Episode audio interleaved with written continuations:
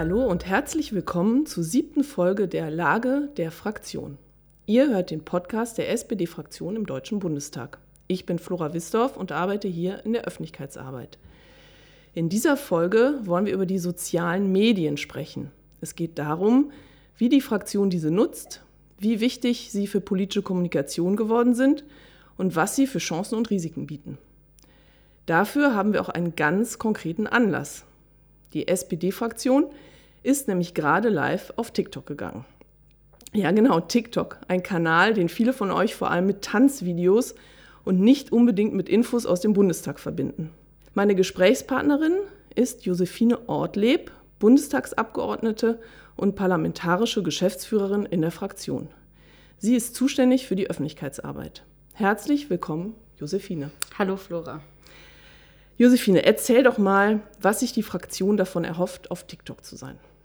Es ist ganz klar, auf TikTok ist nochmal eine ganz andere Zielgruppe unterwegs. Und wir wissen ja nicht erst seit Fridays for Future, dass junge Menschen total politisch und politisch engagiert sind. Und ich glaube, man muss einfach genau dann auch dahin gehen, wo die jungen Menschen auch unterwegs sind. Die TikTok-Zahlen zeigen uns, dass man irgendwie von 14 bis 25 dort eher unterwegs ist. Und ich finde es gut und richtig, dass wir dort auch den Weg suchen, auf TikTok unsere parlamentarische Arbeit darzustellen. Wie ich ja eben schon äh, sagte, mit TikTok verbinden ja viele eher so Teenies, die da so, so ein bisschen rumtanzen. Ist es nicht schwierig, da so seriöse politische Inhalte zu vermitteln? Ich glaube, man unterschätzt das auch voll. Also ich habe jetzt selber schon ein, zwei TikToks äh, gemacht und habe total gemerkt, dass es super viele auch politische Kommentare gab, äh, dass es einen coolen Austausch gab mit den Leuten, die auf dieser Plattform unterwegs sind. Und das nur auf Tanzvideos zu reduzieren, wäre, glaube ich, echt ein Fehler. Und wenn man auch so sich umguckt, es gibt viele PolitikerInnen, die da jetzt schon auch sehr erfolgreich ihre Politik darstellen. Ähm, es gibt den Kollegen hier aus dem Bundestag, den Thomas Sattelberger, äh, der da wirklich ähm, irgendwie durch die Decke geht, sage ich mal. Und man muss halt auch ein bisschen mutig sein und auch vielleicht mal Inhalte nicht falsch, aber auch vielleicht ein bisschen kürzer darstellen. Das ist, ist mir bewusst. Aber ich finde, es ist aber auch, wenn man das politisch hinbekommt, also in politischer Kommunikation, ist es auch Gold wert. Und was für Inhalte wollen wir da so kommunizieren? Also auch so ganz normale Gesetze, die hier beschlossen werden, oder versuchen wir das auf eine ganz andere und Weise, Art und Weise darüber zu bringen? Also klar, ich habe jetzt heute auch einen Dreh gehabt und wir haben über die Grundrente gesprochen oder auch die Frage, ähm, was wir jetzt im äh, Transparenzregister, im ähm, Lobbyregister im Deutschen Bundestag verändert haben, damit eben solche äh, Vorfälle, wie wir sie in der Vergangenheit gesehen haben, nicht mehr vorkommen. Und das interessiert junge Menschen ja genauso wie jeden, der sich für Politik interessiert. Und auf TikTok ist es vielleicht nur ein bisschen anders aufbereitet. Man muss ja, wenn man da äh, ja, mitmacht sozusagen, ähm, muss man ja auch so ein bisschen schauspielern, sich so ein bisschen in, in die Gedankenwelt der Teenies äh, und, und ja, doch recht jungen Menschen reinbegeben. Äh, ist das für dich, also ist das schwierig? Voll, muss ich echt zugeben. Ich ähm, bin auch gerne selber auf TikTok unterwegs und merke dann manchmal auch, wie eine Stunde vergeht und ich mir ganz, ganz viele TikToks angeschaut habe.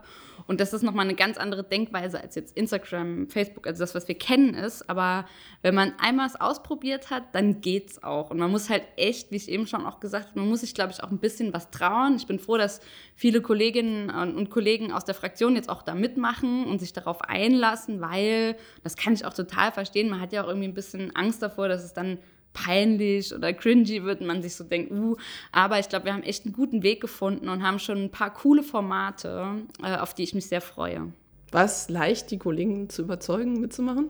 Erstaunlicherweise ja. Also ähm, zum Beispiel Karamba Diaby, der dann zu mir gesagt hat, ja klar, äh, hätte das auch schon mal gemacht, so, ist selber nicht unterwegs dort, aber hat da echt Lust drauf, weil er, glaube ich, auch Lust hat, ähm, über Demokratie mit jungen Leuten zu reden. Und das ist natürlich auch ein, für uns ein großer Fokus, ähm, hier die Abläufe zu erklären, zu sagen, wie es geht, welche Gesetze wir warum machen. Und da merke ich, dass da allen Kolleginnen und Kollegen das total viel Spaß macht. braucht man da so eine, so eine ja, besonders lockere Einstellung oder auch ähm, ja, die Kapazität, dass man sich äh, so ein bisschen selber über sich lustig macht. Ja, aber das würde ich ja eh jedem empfehlen. Also ich glaube, dann ist der Job so oder so ein bisschen einfacher, wenn man es auch mal schafft, über sich äh, selbst zu lachen und, ähm, und irgendwie auch sich ein bisschen, ja, ja, was traut. Wichtig ist mir aber, dass auch jeder sich wohlfühlt in dem, was er tut. Ne? Das gehört natürlich auch dazu, weil, und das machen wir, ist ja bei uns auf allen Kanälen wichtig, dass wir authentisch bleiben. So, und das war auch immer mir in meiner Social Media Arbeit total wichtig. Und dann muss man, glaube ich, auch dann irgendwo sagen, nee, das da, damit fühle ich mich jetzt nicht wohl und dann ist das auch okay. Und äh, was ist denn an Instagram, also klar, die Zielgruppe ist was Besonderes, weil die eben besonders jung äh, sind. Ähm, Gibt es denn noch andere Besonderheiten äh, an dem Kanal, äh, die, die ihn irgendwie ja, besonders interessant machen? Ja, also das finde ich auch erstaunlich. Es, es gibt sehr viele Reaktionen. Also auf, auf, auf TikToks, die viral gehen, gibt es nicht nur die berühmten Herzchen, sondern es gibt auch oft, ähm, dass User darauf reagieren und ähm, ihr eigenes Video oder eine Antwort darauf geben. Das gibt es auch oft und ähm, das finde ich auch total spannend. Also es kann ein, ein TikTok zu der Grundrente kann sich auch entwickeln und es kann auch ein Dialog entstehen, aber halt in TikTok-Logik.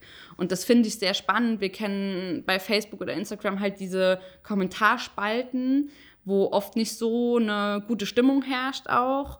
Und auf TikTok ähm, ist das Besondere, dass junge Menschen Lust haben, ihren eigenen Content zu machen. Und das ist, glaube ich, das, was, was man da auch nutzen kann und in Austausch kommt und auch auf die Kommentare total gut äh, antworten kann, auch mal mit einem Video. Wir sind ja nicht nur auf, Inst äh, auf äh, TikTok unterwegs, sondern natürlich auch äh, auf Instagram, äh, Twitter, Facebook, äh, YouTube. Ähm, wir haben einen Podcast, wie man hört. Ja. Ähm, wie wichtig sind die sozialen Medien für die politische Kommunikation, also für, für die Kommunikation der SPD-Bundestagsfraktion? Also ich werde nie vergessen, vor vier Jahren als, oder fünf Jahren, als ich in den Wahlkampf gestartet bin, in meinen persönlichen äh, vor Ort, haben wir noch darüber diskutiert, ob wir überhaupt eine Like-Seite bei Facebook brauchen. Also, und was seitdem passiert ist, ist einfach Wahnsinn. Natürlich hat jetzt auch äh, mit der Corona-Pandemie und den Einschränkungen und den vor allen Dingen den Kontaktbeschränkungen, die wir dadurch halten, dem nochmal so ein bisschen einen Schub äh, gegeben. Aber dieser Austausch und dieser Dialog, der sehr, ja, eigentlich ohne große Hürden in den sozialen Medien stattfinden kann, ist, glaube ich, für Politik echt total wichtig und eine große Chance, auch nochmal Dinge ganz anders zu zeigen, vielleicht auch mal wie Dinge wirklich entstehen oder was so hinter den Kulissen passiert. Das halte ich für sehr wichtig und glaube auch, dass politische Kommunikation sich dadurch ein bisschen verändert hat. Ich meine, vorher haben wir immer nur in Pressemitteilungen gedacht und jetzt hat sich das verändert. Und das ist bei all meinen Kolleginnen und Kollegen so. Und ähm, ja, ich finde es faszinierend, was in so einer kurzen Zeit, wie, wie gesagt, vier, fünf Jahre passiert ist. Glaube aber, dass da noch ganz viele Entwicklungen auf uns warten. Und ich sehe da eher was Positives drin. Es gibt ja auch äh, dennoch noch Abgeordnete, die da nicht so viel unterwegs sind. Ähm, würdest du sagen, eigentlich muss das aber jeder Politiker machen? Es geht gar nicht mehr ohne? Ich würde immer sagen, man, wie ich es eben auch gesagt man muss sich selber halt total wohl damit fühlen und wird dann auch gar nicht dazu raten, dass man irgendwie was macht, auf das man keine Lust hat. Will, glaub auch, dass die sozialen Medien das persönliche Gespräch nie ersetzen werden, ja, oder das Feuerwehrfest, ähm, auf das man eben geht. Das wird nicht passieren und das ist auch gut so, weil das macht halt auch eben ähm, Abgeordnetenarbeit vor Ort für mich auf jeden Fall aus. Ähm, trotzdem merke ich einfach, es gibt auch eine große Offenheit bei allen Kolleginnen und Kollegen, ähm, auch sich so ein bisschen damit auseinanderzusetzen, egal auch wie, wie, wie, wie alt man ist, aus welcher Generation man kommt und das finde ich auch gut, weil man muss, sollte nicht von vornherein sagen, ah, das ist nichts für mich. Die, die Fraktion hat ja, wie ich ja eben schon sagte, ist auf allen Kanälen äh, präsent als SPD-Fraktion. Ähm, äh, vielleicht kannst du unseren Zuhörern mal erklären, welche Kanäle für welche Zielgruppen besonders wichtig sind. Also wir äh, sind ja ähm, auf, auf Facebook, was ich immer noch für eines der wichtigsten Medien halte, weil wir einfach eine hohe, also eine große Reichweite dadurch in ältere Zielgruppe bekommen.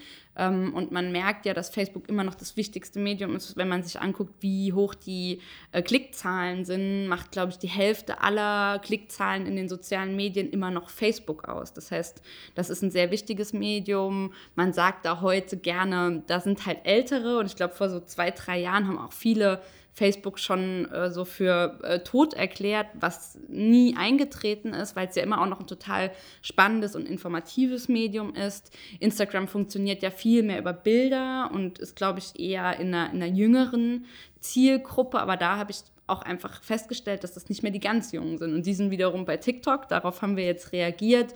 Und YouTube ähm, halte ich auch für einen sehr wichtigen Kanal. Ähm, da sehe ich aber auch, dass es sehr, sehr unterschiedlich auch von den Fraktionen genutzt wird, auch von den Parteien genutzt wird. Und da sind noch gar nicht die großen Reichweiten, wo ich glaube, da liegt echt noch viel, was man auch nutzen kann.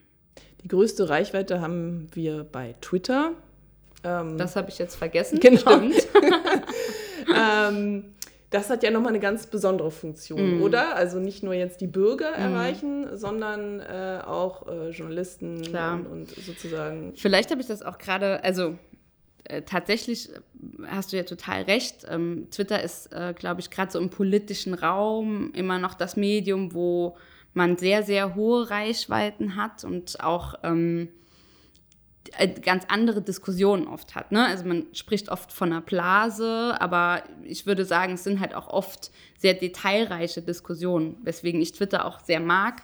Ähm, aber ähm, vielleicht habe ich es gerade vergessen, weil das natürlich auch auf der anderen Seite aus so einer Perspektive einer Wahlkreisabgeordneten gar nicht relevant ist, weil dort ähm, die Medienöffentlichkeit sich selten auf Twitter rumtreibt und ich treffe auf den wenigsten Feuerwehrfesten jetzt zum Beispiel jemanden, äh, der sagt, ich habe deinen Tweet letztes Mal gelesen, der war super oder äh, der war eben auch nicht so gut.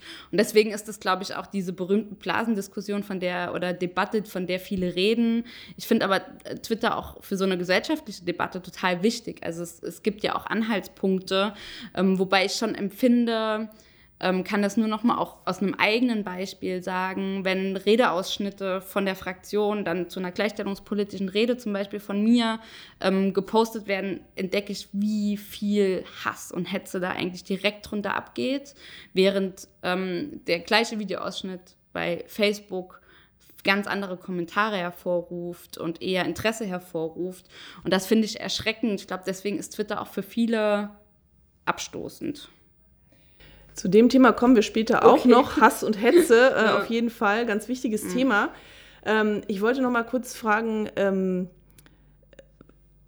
zu, zu, zu diesen ganzen äh, Kanälen. Ähm, da gibt es ja auch sozusagen, da müssen ja die Abgeordneten auch auftreten äh, im Bewegtbild oder eben wie jetzt äh, wir beide hier jetzt im, im Audioformat. Ähm, das sind oft äh, dann Situationen, die kennen äh, äh, manche Abgeordnete noch nicht so, da müssen sie sich dann darauf einstellen. Das sind so originellere Formate, kleine Filmchen und so. Ähm, und du bist ja sozusagen zuständig für die Öffentlichkeitsarbeit und äh, musst die auch so ein bisschen vermitteln. Und ähm, ist es manchmal äh, schwierig äh, oder, oder ist das eine, eine Herausforderung, allen zu erklären, warum das wichtig ist?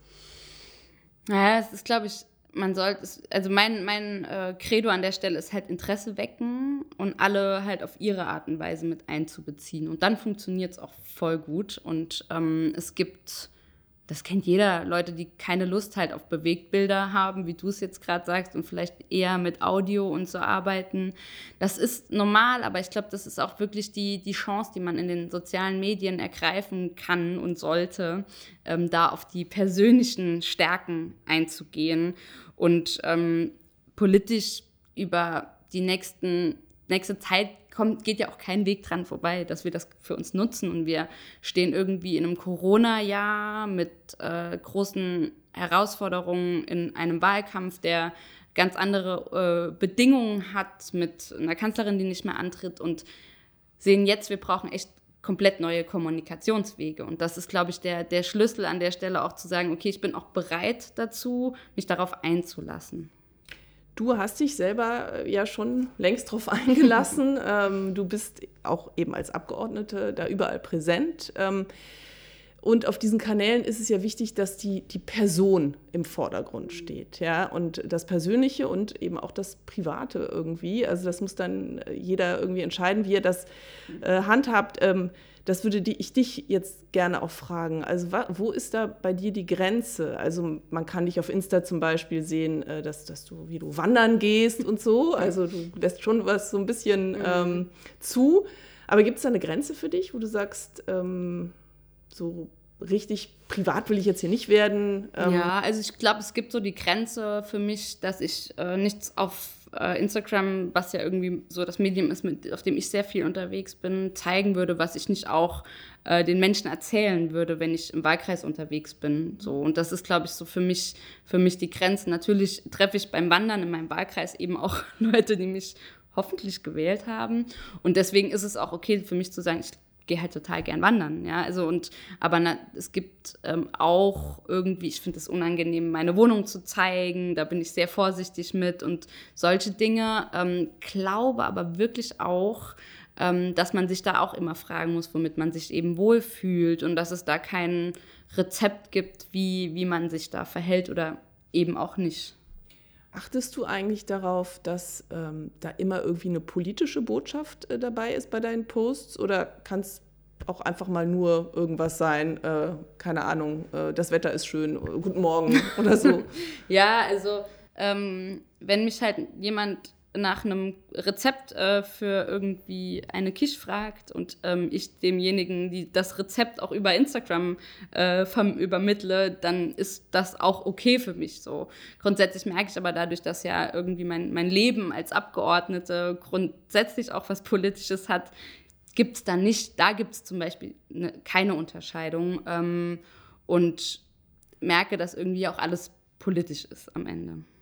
Und wie, wie läuft das denn so äh, jeden Tag ab? Ich meine, du hast eben, du bist auf diesen ganzen Kanälen äh, präsent und ähm, da ja, postest du auch äh, regelmäßig. Wie kann man sich das vorstellen? Manchmal fragt man sich ja, haben Politiker überhaupt Zeit dafür, mhm. da immer noch diese, diese Posts zu machen? Ähm, äh, wie ist das fest eingeplant? Wie, wie läuft das ab bei dir? Also bei mir läuft das schon sehr strukturiert. Wir haben ganz klar sowas wie einen Redaktionsplan. Ich weiß nicht, wer sich damit beschäftigt, kennt das ja auch. Und damit arbeiten wir sehr, sehr strikt. Über den wird dann halt montags gesprochen. Ähm, dort werden alle sozialen Medien, die man nutzt, auch wirklich ähm, äh, benannt und auch geplant. Es gibt Dinge, die kann man nicht planen. Und wenn ich im Plenum äh, bin und ähm, kriege gerade eine spannende Debatte äh, mit, die mich auch dazu ähm, irgendwie anregt, dann zu twittern, ist das natürlich auch nichts, was man plant.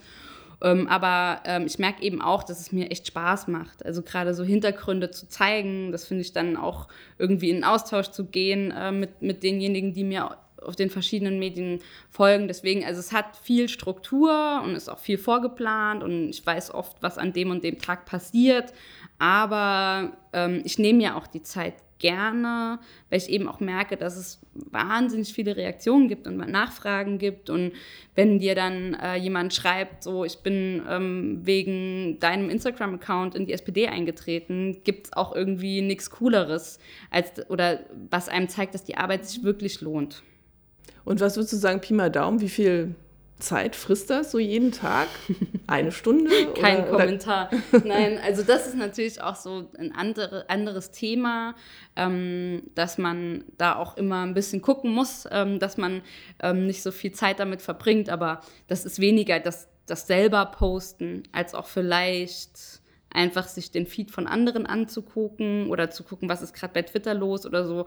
Aber ich glaube, das kennt auch jeder, ne? der viel mit seinem Handy rumdattelt, äh, dass das gar nicht so ein Ding ist. Und deswegen, es, es hat noch ein okayes Maß, hoffentlich. Äh, du hast ja auch schon gesagt, das ist äh, auch wichtig, dass das alles äh, authentisch mhm. äh, ist. Manchmal, ja, wenn man sich äh, manche Accounts anguckt, fragt man sich schon, aber das ist ganz schön inszeniert so. Mhm.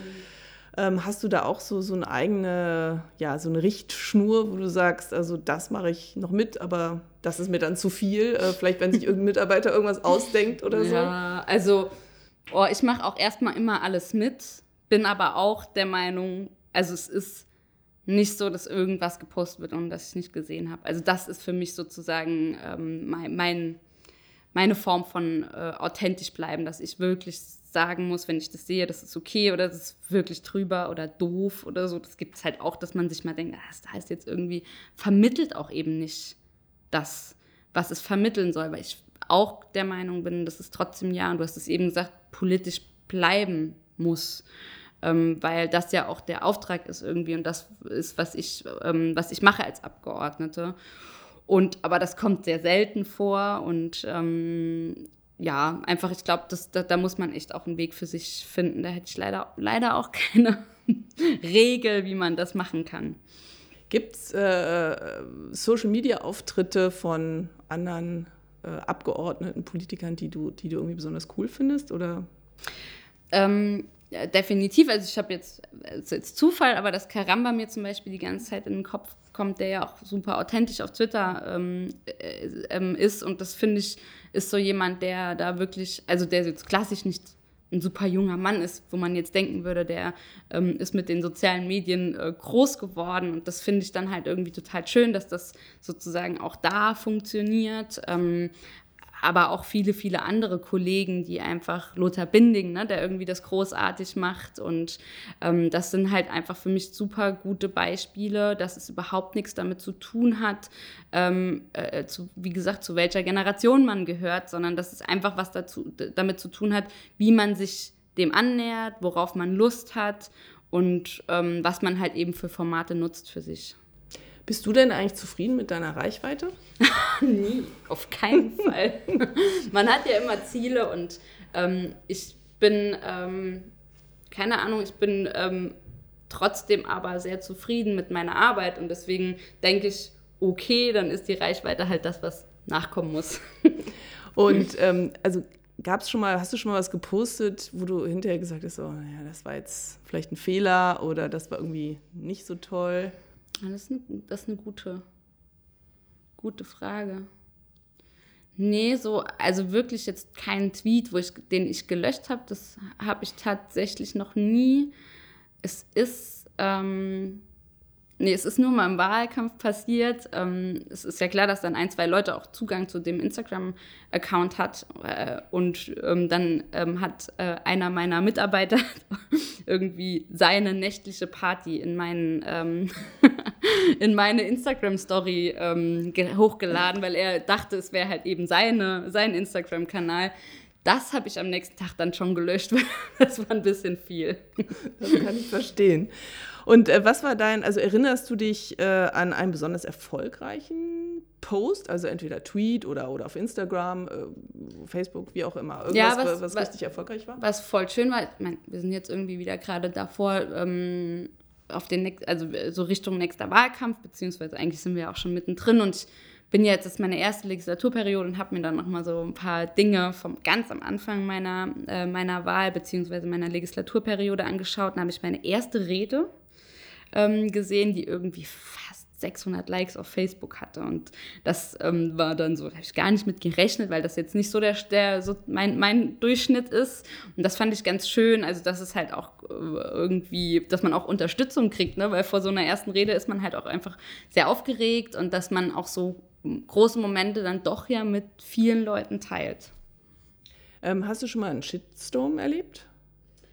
Ähm, in der Form noch nicht, also noch nicht so, dass ich sagen würde, ich musste mich irgendwie ähm, erstmal entkoppeln und äh, alles mal ausschalten und so. Ähm, habe ähm, jetzt gerade die Debatten, die wir auch rund um das Infektionsschutzgesetz, nicht nur jetzt vor kurzem, sondern auch seit Beginn der Corona-Pandemie, da klar bauen sich da auch krasse Diskussionen ähm, auf meinen verschiedenen Kanälen äh, auf und da verlaufen sich auch echt mal krude Verschwörungstheoretiker und Menschen, die irgendwie da rechte Ideologien verbreiten, ähm, auf meinen Kanälen. Ich bin da sehr restriktiv. Also es ist ein bisschen, ich habe immer das Gefühl, es ist halt einfach mein Vorgarten und ich will da halt auch eben keinen kein Mist haben. So. Und dann bin ich ähm, auch sehr restriktiv mit solchen Dingen und versuche immer rauszufinden, mit wem man halt einfach noch in den Dialog gehen kann und macht das dann auch. Und wo es halt nicht geht, da, wie gesagt, da habe ich, das lasse ich dann auch nicht so stehen. Also die werden dann auch gesperrt. Genau, und, genau, ja.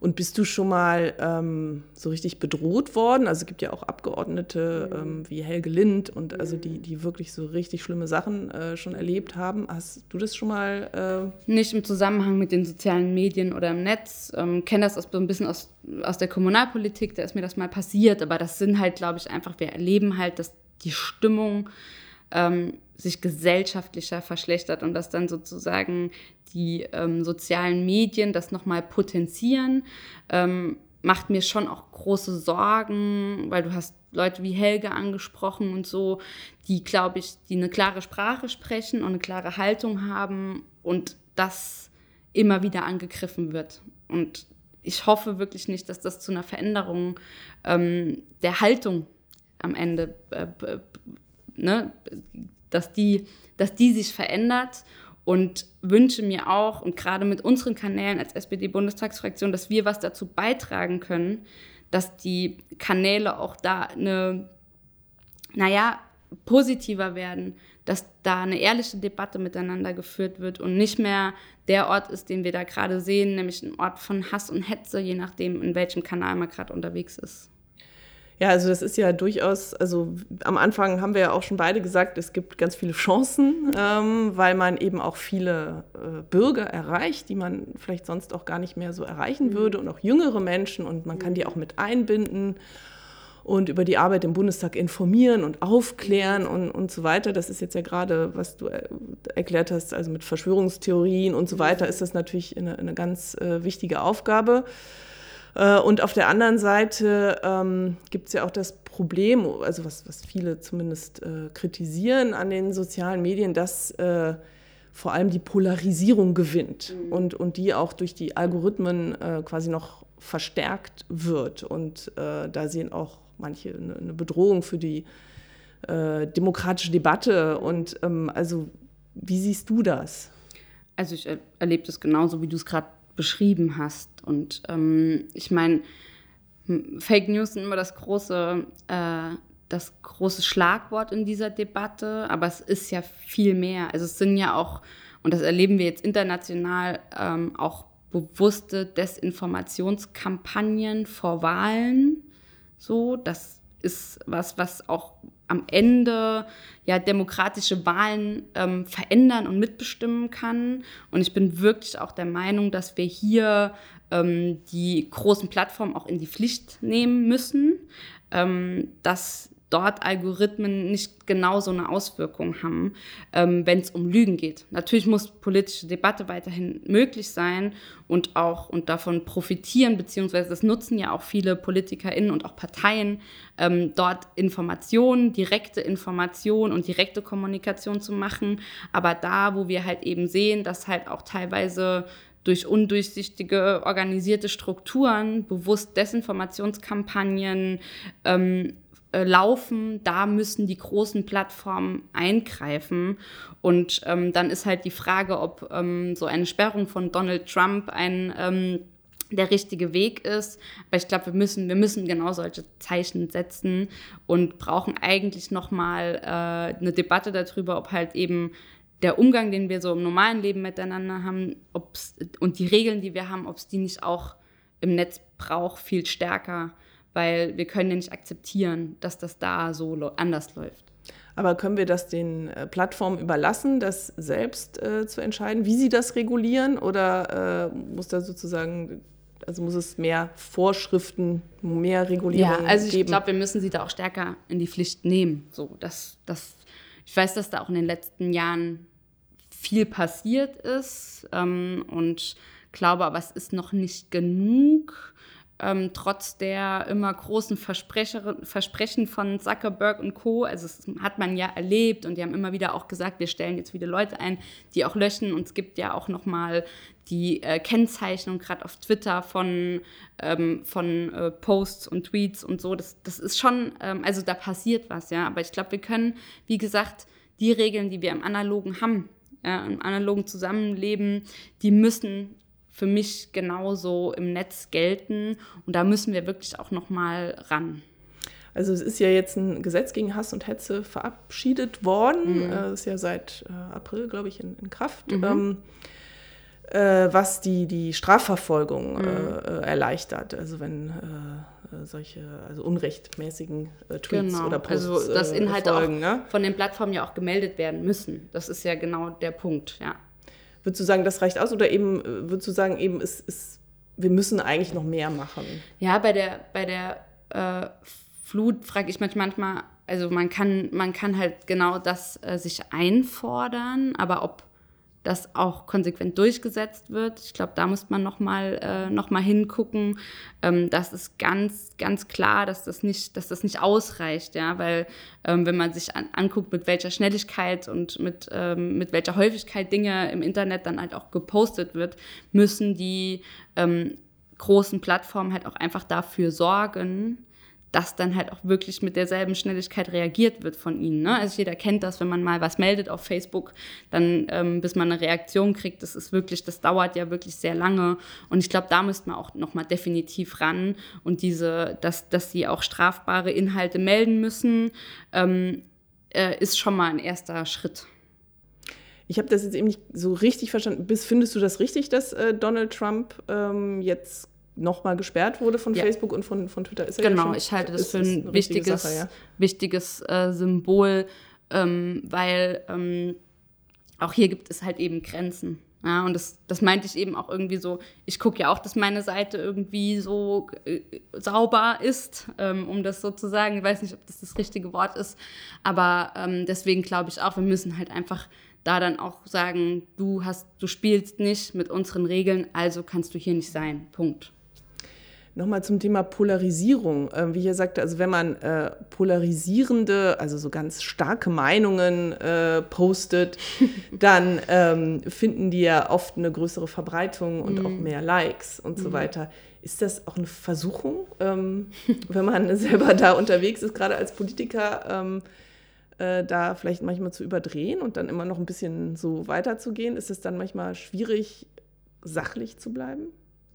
Also ich habe Respekt vor jedem, der ähm, Themen auf den Punkt bringt. Und dadurch, und ich glaube, das wird, das ist eigentlich das, was, was ich nenne es jetzt mal, belohnt wird ähm, durch eine hohe Reichweite. Und das ist ja eigentlich das, was man irgendwie bringen muss in den sozialen Medien. Deswegen würde ich gar nicht sagen, dass es die unbedingt stark polarisierenden äh, Sachen sind, sondern eigentlich diejenigen, die es auf den Punkt bringen. Weil ähm, jeder und jede Politikerin, die klug ist, würde ja da auch ähm, immer auch auf Wahrheit und ähm, echte Informationen achten. Und ähm, wäre vielleicht auch ein Wunsch, dass wir eher dahin kommen, dass es halt immer darum geht, pointiert zu sein und nicht polarisierend zu sein. Okay, ja, das war jetzt äh, eher so ein bisschen ernster alles. ähm, ich, äh, wir sind jetzt auch schon fast am Schluss und ich, ich würde dir jetzt gerne noch mal eine Frage zu TikTok stellen. Mhm. Ähm, TikTok ist ja, also da wollen wir ja auch seriöse Themen jetzt nicht vermitteln. tanzen, oder? Nein, nein, du musst nicht tanzen. nein, das nicht. ähm, aber es ist ja so ein Kanal, äh, wo äh, es irgendwie ein bisschen lustiger zugeht. Mhm. Ein bisschen mit Humor auch viel gemacht. Ich wollte jetzt einfach noch mal fragen, ähm, also ihr habt jetzt ja einige Videos gedreht und so. Mhm. Welches würdest du denn empfehlen? Ähm, es gibt äh, das Milch-Müsli-Gesetz mit Karamba Diaby. Das würde ich empfehlen. Das ist ziemlich cool, das habe ich auch gesehen. Stimmt. Willst du noch kurz erklären? Ähm, Nee, ich glaube, man schaut sich besser an, weil Okay. das ja auch wieder in dieser TikTok-Logik funktioniert und es ist wirklich cool geworden. Okay, alles klar. Vielen, vielen Dank, Josephine. Wir sind jetzt zum Schluss gekommen. Ähm, bei den Zuhörern bedanke ich mich auch.